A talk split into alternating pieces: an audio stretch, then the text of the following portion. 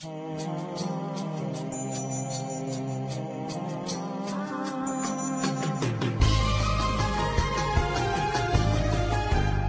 bueno, eso que dijo camarada B me parece bien importante porque habló de que eh, esta gráfica tiene obviamente como tintes fascistas y en realidad es que la feminidad y la masculinidad justamente funcionan en los cuerpos como una forma de controlarlo, ¿no? Y, ese controlar es controlar todos los deseos y luego por eso Leonor Silvestri dice las masas desean el fascismo, ¿no? Pues tal cual, ni siquiera pueden tener autonomía sobre su cuerpo, ni sobre cómo habitan su cuerpo en el mundo, y lo único que pueden hacer es desear lo que mm, pues el sistema te dice que tienes que desear, y el sistema no me refiero tampoco a un monstruo horrible que no se ve, sino como a las relaciones patriarcales, a la familia, a la escuela, a la iglesia. Entonces, para mí, la feminidad y la masculinidad, pues ya en sí son fascismo, ¿no? al igual que uh, muchas otras cosas. Pero sí, sí, entiendo a lo que te refieres con, con, lo, con la heterosexualidad. Pues es que van de la mano con, con la feminidad y la masculinidad, ¿no? Porque no habría heterosexualidad si no, no hubieran sexuado estos cuerpos, ¿no? Con estas, estas performatividades que son justamente la masculinidad y la feminidad, pero pues la banda luego no está preparada para esta conversación y luego empiezan a decir, es que las nuevas masculinidades y las feminidades, no, porque las feminidades son históricamente oprimidas, pero aún así las personas que estamos en situación de depresión tenemos poder, digo, no igual que otros seres, otros seres del mundo, pero es importante entender que tenemos agencia para hacer cosas. Sí, yo, como lo acababa de escribir en los mensajes, yo de hecho iría tan lejos como argumentar que el patriarcado no afecta, no afecta nada más a también los hombres, sino que afecta particularmente a los, al hombre a los hombres obreros, por la razón es que el sistema, el sistema moderno colonial de género requiere de un tipo de, de un arquetipo de hombre concreto para para que para trabajar el trabajo obrero, que pues también hay mujeres, ¿no? En el trabajo obrero, pero pues dentro del capitalismo lo desea, lo que desea el capitalismo es que pues el hombre haga el trabajo obrero, la mujer haga el trabajo eh, doméstico. Que bueno, de hecho no solo es el doméstico, ¿no? Es trabajo de crianza, de alimentos, de organización social, política, cultural, ambiental, ¿qué más? Sí.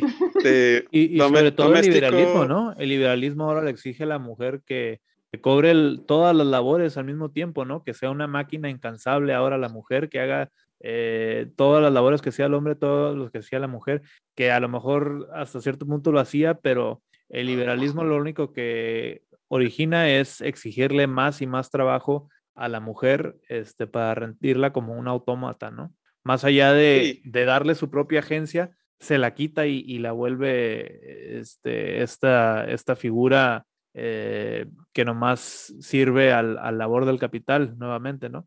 Sí, de hecho en la segunda ola del feminismo le tiene un nombre, se le llama el doble turno, donde se te tiene la expectativa de que hagas tu trabajo en el, en el hogar y todo lo que involucra, y, y aparte también hagas el trabajo obrero y que seas perfecta, pura, impecable haciéndolo, ¿no? La girl boss, que termina siendo pues extremadamente dañino para pues ni siquiera a cualquier mujer, sino para cualquier persona en general, ¿no? Es, son expectativas este, insensatas. O sea, sí es, sí es horrible para cualquier cuerpo ese trabajo, pero las mujeres lo hacen de todas maneras, ¿no? Porque si no, sí, se mueren Por ejemplo, aquí, no solo por ejemplo, toda la familia. Sí, por ejemplo, aquí en el norte de México, Ah, no, pues estamos, todos estamos en el norte, ¿verdad? pues la, la, mujer se le exige ese doble turno de, y al hombre no. Eh, ya con el trabajo obrero, con eso lo hace. Y esto ya es pues sin meterse, como dice la camarada Prole, eh, todo este tema de masculinidad, feminidad, heterosexualidad, que pues dice, no están listos. No, yo sí estoy listo, hablemos de eso. Aquí nos explayamos otra hora. Sí, había que explayarnos un poquito más en, en otro podcast, camaraditas, pero creo que este, me quedo con, eh, rescato ese pensamiento eh, terrible, atemorizante. Eh, las masas claman al, al, fascismo, ¿no? Este, y creo que como podcast, como memeros, como dirigentes de una manera u otra de este discurso en la red, en la ciudad y en el metaverso y más allá, este, nos queda decir que rompamos con ese, ese deseo y ese ansío del fascismo, ¿no? Rompamos con la... Se van a quedar sin novia, se van a quedar sin novia y sin familia y sin coger. Rompamos con el deseo. Rompamos con el deseo de tener que encasillarnos en este, estas condiciones heteronormadas, ¿no? Van a dejar de ser hombres, ¿están dispuestos? Estoy dispuesto a quitar ya no soy X. ¿Sí? Creo que dijo no, que no, que no le costaría mucho. Yo ya no soy X. No, era, no fui, no soy, no seré X. Muy bien.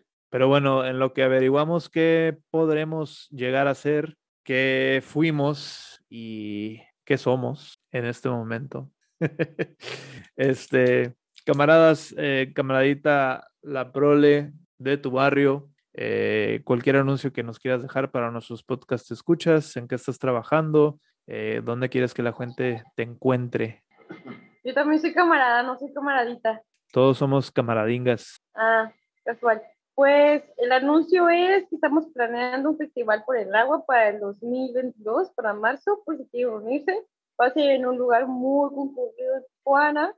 Pero bueno, eso es a largo plazo. A corto plazo planeamos que de este jueves al otro reiniciemos las ollas comunitarias, pero ya en el nuevo espacio en el que estamos albergados, que es Granada, Café y Deli y también Fondita de comida mexicana, que se ubica en el Boulevard Ucapá. Si quieren saber la ubicación exacta, pueden contactar a Cariaga o igual si comparten este link, pues comparten también el link de nuestra organización, que es la Tía Cultural, y pues vamos a estar haciendo las ollas comunitarias, que son alimentos gratuitos para personas en situaciones de vulnerabilidad en las periferias de esta ciudad fronteriza que es Tijuana.